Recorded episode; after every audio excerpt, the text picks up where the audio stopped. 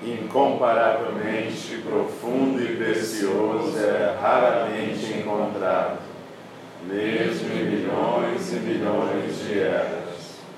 A nós é dado vê-lo, ouvi-lo, recebê-lo e guardá-lo. Oxalá possamos verdadeiramente compreender e praticar o significado das palavras do Tathagata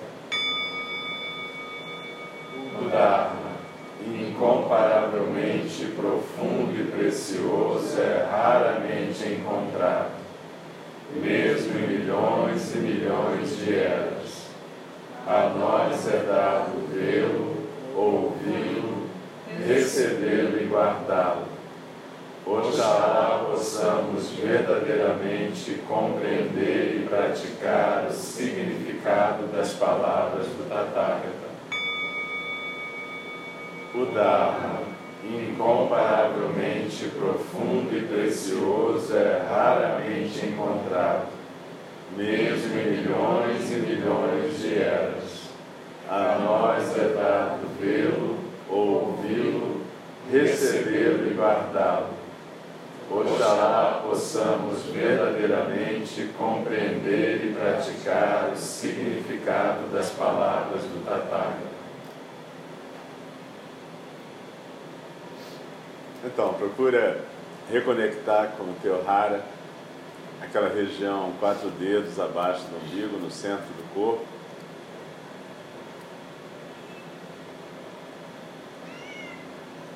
E perceba que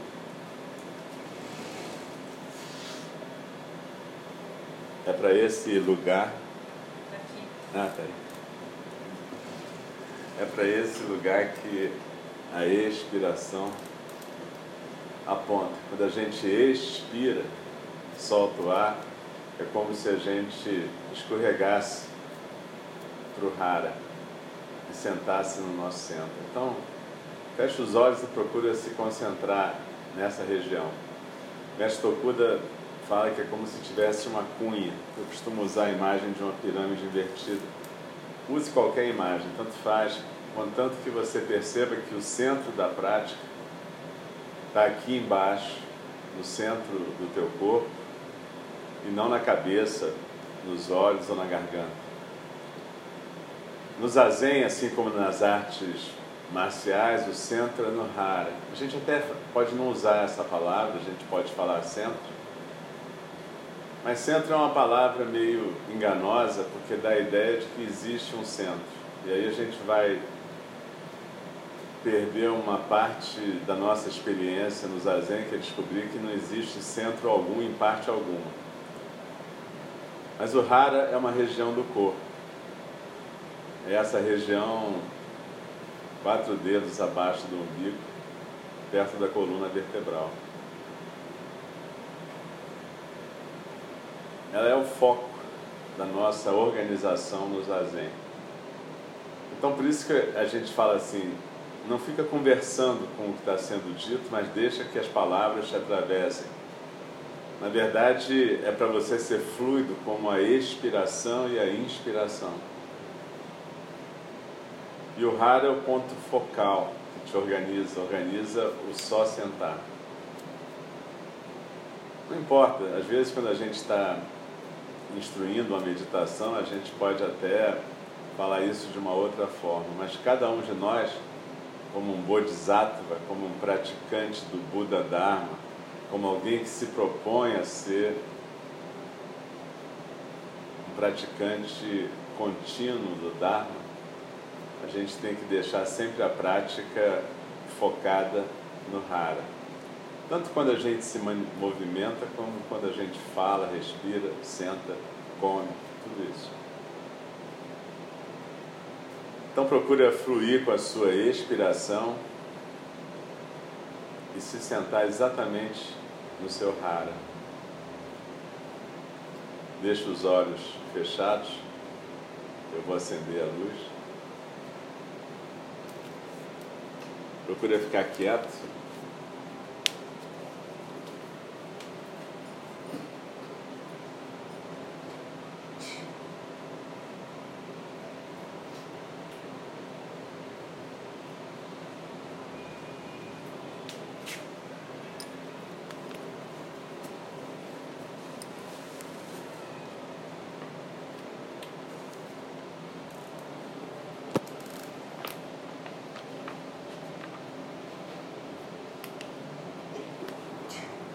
Então, nós vamos agora continuar nas próximas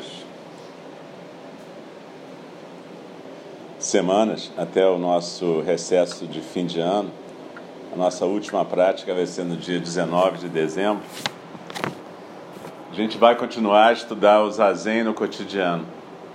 Ou seja, como é que a gente pode efetivamente ser um bodhisattva? Afinal, a gente se propõe a ser um bodhisattva. Nós somos praticantes Zen ou pelo menos aspiramos a ser praticantes Zen.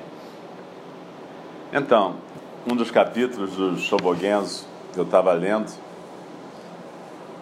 era o capítulo 46 que fala sobre os quatro métodos de orientação do Bodhisattva. E aí eu resolvi continuar a estudar esse capítulo através do comentário de Dainin Katagiri, Roshi. Esse comentário está no livro Retornando ao Silêncio, que a gente tem usado bastante nesse período de estudo mais concentrado sobre o zazen no cotidiano, ou sobre como a gente pode ter a prática contínua e efetivamente ser um bodhisattva. O Bernie Glassman Roshi, recentemente falecido, falava no budismo engajado. É uma outra forma de falar disso. Mas enfim,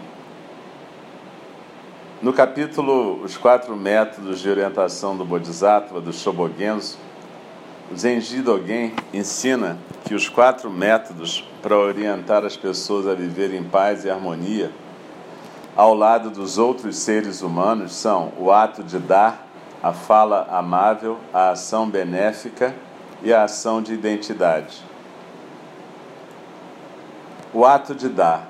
No budismo, podemos dar três tipos de coisas: coisas materiais, ensinamentos, o Dharma e o destemor. Os monges budistas da Ásia Oriental não participam de tarefas produtivas, portanto, não podem dar coisas materiais. Em vez disso, concentram-se na prática budista e, particularmente, em dar destemor e ensinamentos.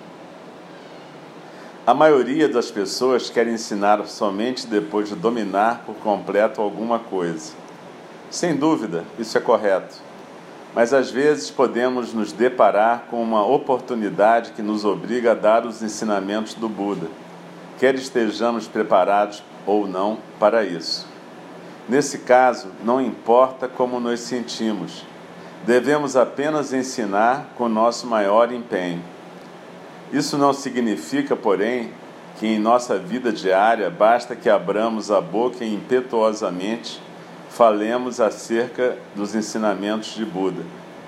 Precisamos manter os olhos atentos para ver quando e como surge uma oportunidade de dar. Dar uma palestra é particularmente benéfico para o mestre, pois, enquanto nos preparamos para a palestra, temos de estudar, mas não podemos utilizar tudo aquilo que aprendemos durante a preparação. E muitos aspectos do ensinamento ainda permanecem em nosso corpo e em nossa mente. Desse modo, isso é bastante benéfico não só para o mestre, mas também para o ouvinte. Isso é dar o Dharma. Dar destemor, bem como dar o Dharma, é muito importante, sobretudo se estamos praticando uma vida espiritual. De acordo com o Buda, há quatro tipos de destemor. O primeiro é aquele que se origina da consciência de alguma coisa onipresente no mundo. O segundo é o que se origina da perfeição do caráter. O terceiro é o que se origina da superação dos opostos, isto é, da libertação em relação ao mundo dualista, embora vivamos no meio dele. E o quarto é o que nasce do fim do sofrimento. O Buda ensina que a vida se caracteriza pelo sofrimento. O sofrimento é o verdadeiro quadro da existência humana, quer isso nos agrade ou não. Para nós, viver é sofrer, ser já é sofrimento. O sofrimento humano existe porque não temos uma participação direta naquilo que fazemos. Nós dicotizamos, dicotomizamos tudo aquilo que o mundo contém. Todavia, Embora estejamos bem no meio dele, precisamos nos libertar do dualismo. Se não estivéssemos no mundo dualista, não seria necessário nos libertarmos dele. Mas estamos presentes e temos de ter plena consciência daquilo que fazemos e de como o mundo é deturpado. Precisamos compreender perfeitamente o que é o sofrimento e qual a sua origem. Para tanto, temos de praticar, Compreensão perfeita significa compreender a verdade. De século em século, os Budas e os antepassados fizeram zazen, shikantaza, sem recompensa e livraram-se do sofrimento, compreendendo profundamente os seres humanos e ajudando todos os seres sencientes. Embora intelectualmente possamos ser céticos acerca da ideia de que zazen é compreensão, ainda assim podemos fazê-lo, devido à prática dos Budas e dos antepassados.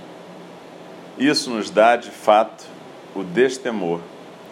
Mediante a compreensão filosófica e psicológica da estrutura da existência humana e por meio da experimentação direta da vida humana, podemos desenvolver a perfeição do caráter. O caráter deve ter uma beleza perfeita, permitindo-nos ser generosos, tolerantes, compassivos, amáveis e fortes. A perfeição do caráter é algo que nos liberta do sofrimento humano, ainda que estejamos no meio dele. Nossa presença, quem quer que sejamos, é muito importante a todos os seres sencientes. Se nossa vida é vacilante e instável, é muito difícil estar presente a cada instante. Assim, quando estamos junto das pessoas, temos de ser estáveis.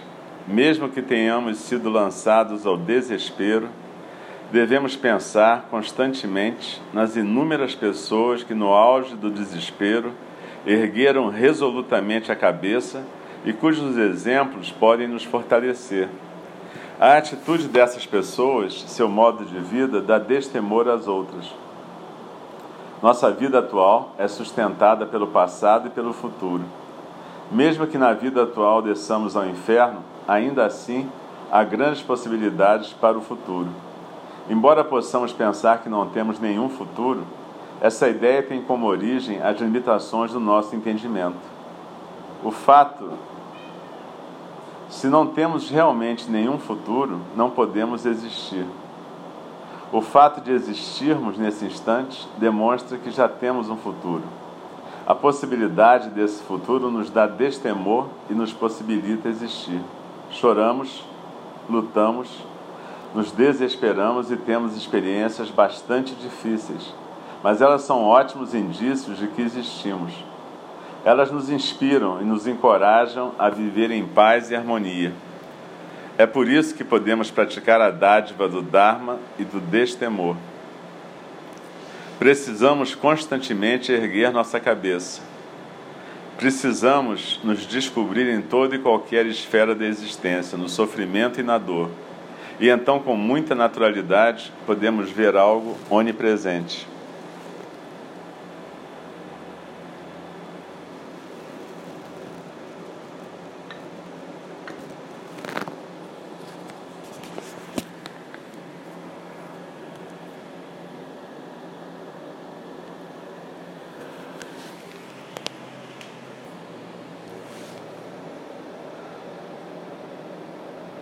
Esse capítulo do Shobogenzo, o 46, que a gente está começando a estudar de novo junto com Dainin Katagiri, Roshi, é muito importante, porque nesse resumo que Dogen Zenji faz dos quatro modos de orientação do Bodhisattva, ele está dando uma orientação clara sobre o que é ser um Bodhisattva. E a primeira orientação talvez seja mais difícil para a gente, por incrível que pareça. A gente está habituado a dizer que faz parte do ensinamento inicial do Buda que a vida é sofrimento. Mas eu tenho a impressão que se o Buda aparecesse agora e fosse numa livraria, ele ia perguntar a si mesmo onde é que ele tinha errado. Porque 95 ou 99% dos livros vão falar felicidade através do budismo ou da mindfulness. ou como ser feliz meditando. Enfim, você nasceu para ser feliz e coisas, variações em forma em torno desse tema. Aí eu acho que o Buda perguntar assim: bom, vou ter que desenhar, né? Mas ele falou claramente isso: viver é sofrer. Então, um bodhisattva, para começar, nunca reclama de sofrimento. Reclamar de sofrimento para um bodhisattva é como se o peixe reclamasse que está na água. Faria sentido se você fosse um peixe e você fosse numa livraria no fundo do mar, assim, como viver fora da água.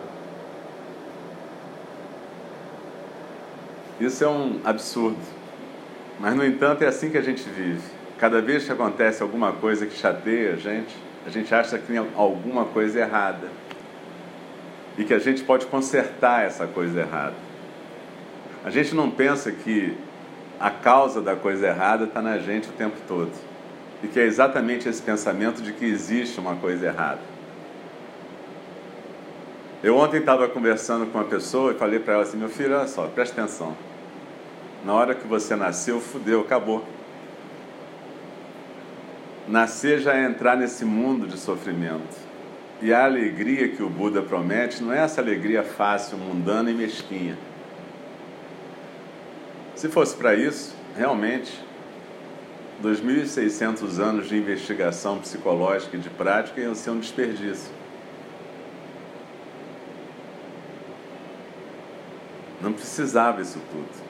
Não precisava o Buda passar seis anos sentado, quase morrer, para ele escrever um livro de autoajuda no final. Então, a primeira coisa que um praticante do Zen tem que pensar é se ele quer ser um praticante do Zen. Talvez ele tenha que procurar uma outra religião, uma outra prática que prometa efetivamente a felicidade para ele. E pode ser até que essa prática traga a felicidade mundana para ele. Eu não sei, porque eu não pratico a outra prática. Mas eu sempre desejo boa sorte às pessoas que escolhem qualquer prática religiosa. E como evidentemente eu não pratiquei todas, eu jamais poderei saber se a minha é mais correta, melhor, mais bacana. Eu sei que a minha é a que eu consigo praticar, ou tentar praticar, pelo menos. E na prática de um bodhisattva, ou de um aspirante a bodhisattva, está claro que viver é sofrer. É como o ar para o pássaro que voa, ou como a água para o peixe que nada. Então, essa é a primeira questão, é o primeiro ponto pacífico nem tenho que discutir com isso. Você pode discutir com o Buda, ir lá e meditar e ver se você acha um outro jeito de explicar a condição humana. Seja feliz. Mas a investigação que ele está propondo para nós está nas quatro tarefas que ele ensinou para a gente. A primeira tarefa significa: investiga você mesmo e descobre que viver é sofrer. Esse é o primeiro ponto. Sendo assim, a gente sofre porque a gente está apegado a um monte de questões, principalmente a questão do dualismo, a ideia de que existe um samsara e um nirvana, a ideia de que basicamente a gente pode ter alguma técnica miraculosa para levar a gente à felicidade. Ora, a felicidade transcendental, a alegria transcendental, mudita, que o Buda ensinou é exatamente outra coisa. É exatamente transcender essa busca. É poder praticar o zazen e vir a compreender que nós somos peixes nadando na água. Esse é o primeiro ponto. Então vamos ser peixes com categoria. Vamos viver a nossa peixitude com toda coragem, com todo destemor. Então, o primeiro ponto é que um bodhisattva não fica reclamando porque nasceu e porque está no mundo. Beleza. Esse é o primeiro ponto e mais claro. O segundo ponto, que também é claro, é que um bodhisattva é um ser que, como percebe a condição humana, ele pode dar o presente do destemor, como a Roshi John Halifax fala naquele livro Being with Dying presente no morrer. Ela fala do presente do destemor. que é você sempre fazer aquilo que deve ser feito da maneira mais presente possível. Que é você nunca ficar jogando para um outro a responsabilidade. Que é você estar sempre vivendo num coletivo. E que, portanto, quando você vê alguma coisa fora do lugar, alguma coisa que você pode acertar, você faz e acerta. Você não fica procurando quem foi que deixou de fazer. Você simplesmente vai e faz. E não se sente melhor por isso. Jesus, num certo momento, falou que a sua mão esquerda não saiba o que a direita faz. Então não precisa acender um cartaz neon dizendo: ah, essa coisa estava fora de lugar porque Fulano não colocou, mas eu coloquei.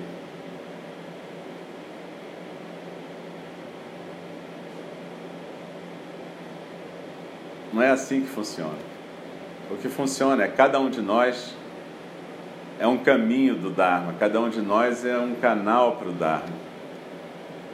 E se a gente puder compartilhar o Dharma, é isso que o Dainin Katagiri Roshi fala comentando do Dogen. Cada um de nós é muito importante.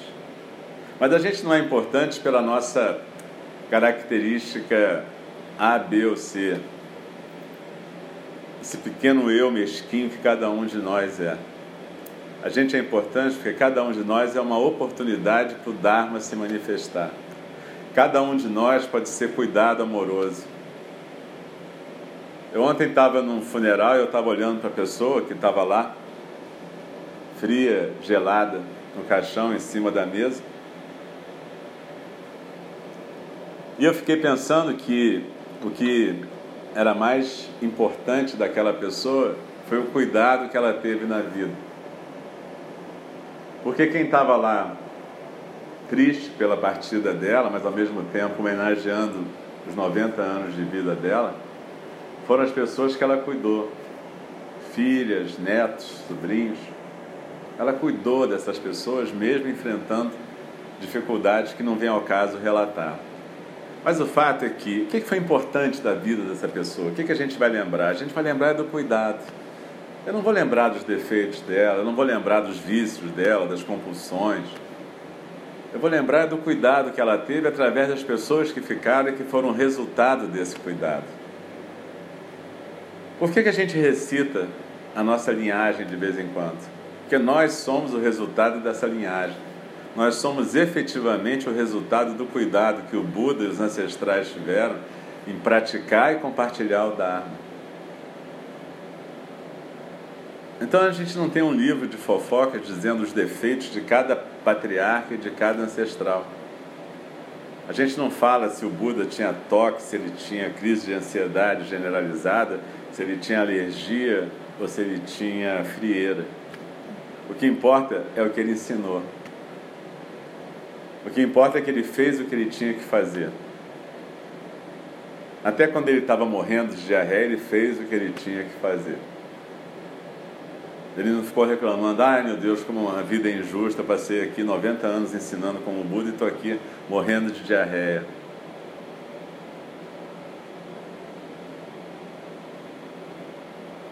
Então, é, é mais ou menos claro para um Bodhisattva que ele tem que estar sempre dando o presente do destemor, da prática contínua, de fazer o que deve ser feito. E que ele não vive isolado no mundo. Não adianta, é, a diferença que tem entre uma compreensão estreita do, do budismo e uma compreensão mahayana é que na compreensão mahayana, eu não estou dizendo que no Theravada não existe essa compreensão ampla, estou dizendo que a compreensão estreita pode existir tanto numa pessoa que se diz praticante do Mahayana quanto numa pessoa que se diz praticante do Theravada e vice-versa, uma compreensão ampla pode existir nas duas tradições. A compreensão estreita é aquela que diz que você vai se salvar praticando e que você tem que praticar de um modo perfeito para você mesmo. E se você passar e tiver alguma coisa suja no chão e você puder limpar, você não limpa porque não era sua obrigação. Provavelmente tinha um gari, provavelmente tinha um companheiro de sangue, se você estiver no mosteiro. Enfim, alguém ia fazer aquilo, mas não é, não é contigo. Você mantém o seu quarto limpo, seu armário arrumado, está tudo certo. Não, essa é a compreensão estreita que o Buda dizia que não era a compreensão de um bodhisattva. A compreensão do bodhisattva é se ele está passando e tem lixo ele pode jogar fora, ele joga. Ele não fica preocupado em pensar como que aquela pessoa, fosse o gari ou o companheiro, é incompetente.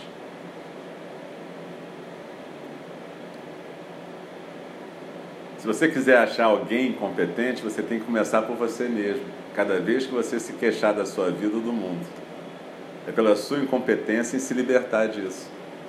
Então, se tem uma pessoa para você ficar reclamando, tá bom, reclama de você. Como eu sou incompetente em me libertar do sofrimento. E aí você vai entender que esse sofrimento não é algo de que você possa se libertar. Ele é algo que está aqui exatamente porque ele é a condição da natureza desse mundo. E a gente tem que aprender a transcender esse sofrimento através da nossa prática.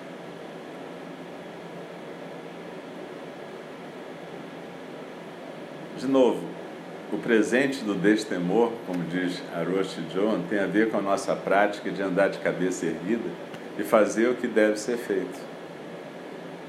E por favor, isso não quer dizer que você não possa ficar doente, não possa pedir ajuda, tudo isso é possível. Eu estou falando das pessoas dentre nós que estão em estado normal. Normal aqui entendido como alguém que não está tendo infarto, AVC, diarreia profunda, não está morrendo. O Buda mesmo assim virou um bodhisattva. Mas está bom, a gente não precisa ser tão bacana quanto o Buda.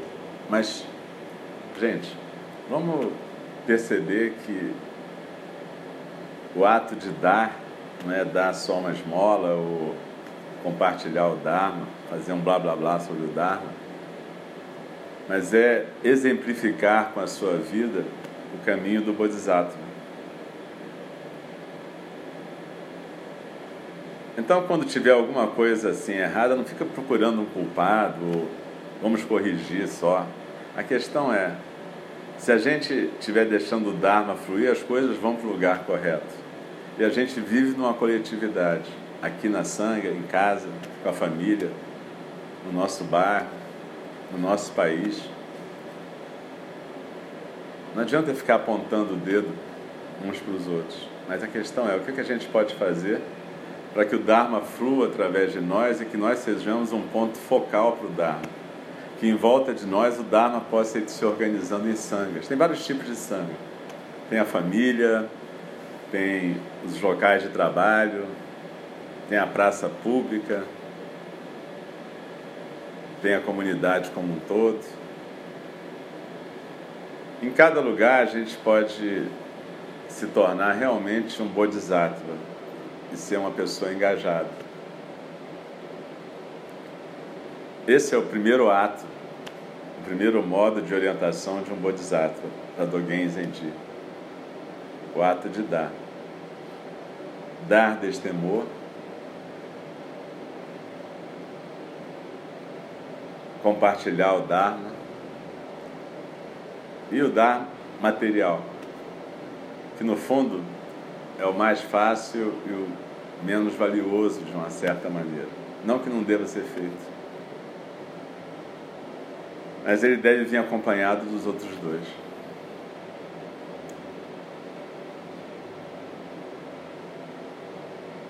Então existem, para terminar, a gente tem que pensar o seguinte: uma coisa é você gostar de meditação.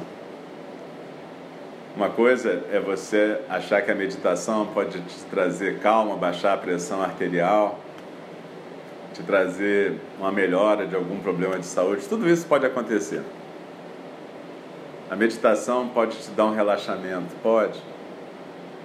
E tem vários tipos de meditação. E você pode querer ser um praticante de meditação e não querer saber nada de Zen, nem de Zazen. É um bando de maluco.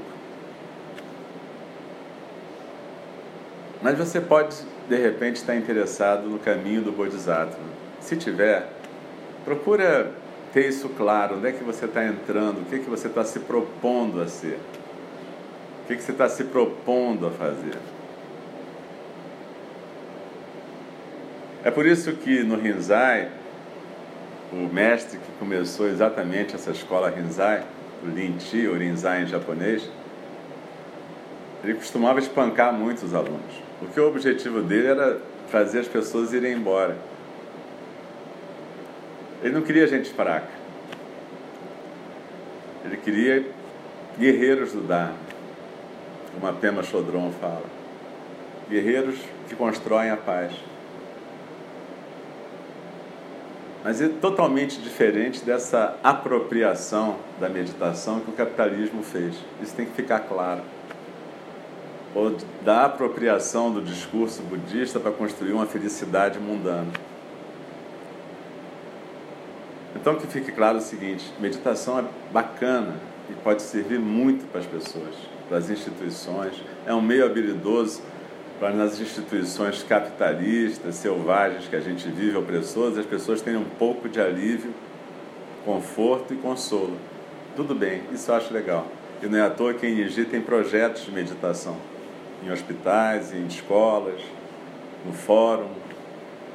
Óbvio, a gente acha importante e acha um meio habilidoso, pelo menos compartilhar isso com as pessoas. Agora, o caminho do Bodhisattva não é só isso. Isso pode ser uma ação do Bodhisattva, mas na própria vida dele ele não pode se limitar a isso. Tem todo esse outro aspecto, uma noção clara de que esse é o mundo do samsara, como se diz na tradição da terra pura, aqui já é o inferno. E você tem que aprender a viver de cabeça erguida no inferno.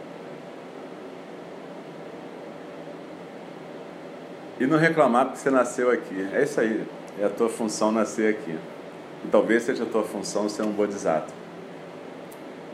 Mas se for, saiba o que, é que você está escolhendo. Hoje em dia a gente não bate nas pessoas, até porque a gente não quer ser processado. Mas na verdade, cada um que chegasse aqui tinha que levar uma surra para ver se ficava depois. É isso aí, até a nossa gatinha professora concordou. Ou não, também não sei, né? Enfim, é, vamos aproveitar. Eu mandei aquela mensagem falando sobre essas 18, que agora são 19 falas do Dharma e meditações guiadas que falam do zazen no cotidiano. Vamos aproveitar esse feriado para um retiro pessoal, mesmo que a gente vá ao cinema ou vá para, sei lá, se divertir para balada, mas não vai ficar 24 horas, a não ser que vai para uma rede, vai ficar quatro dias na rede. Beleza, se acontecer isso, não está aqui quem falou. Mas se você tiver algum tempinho, procura refletir sobre o que, que é a sua prática. O que, que você quer praticar. Ainda dá tempo. Vai para a igreja, não tem problema nenhum.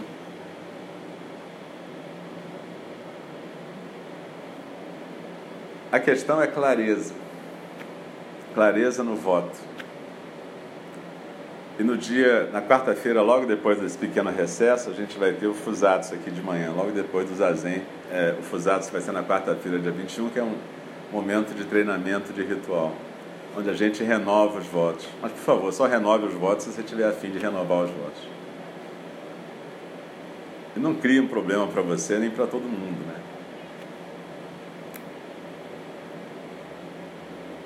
O caminho do Bodhisattva é um caminho difícil. Simples assim.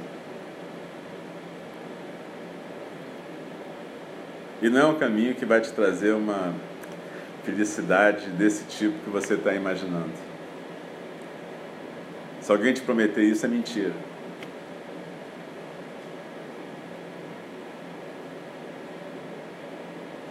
Suzuki, Shunryu Suzuki Hiroshi, falava do professor dele que fazia centenas de prostrações por dia a ponto de ter um calo na testa, né? E aí ele dizia que esse professor dele teve uma vida muito difícil do começo ao fim. E que ele perguntava ao professor, mas professor, como é que pode? Só pratica tanto? E o professor sorria e dizia para ele assim, pois é, eu pratico exatamente porque eu nasci nesse mundo.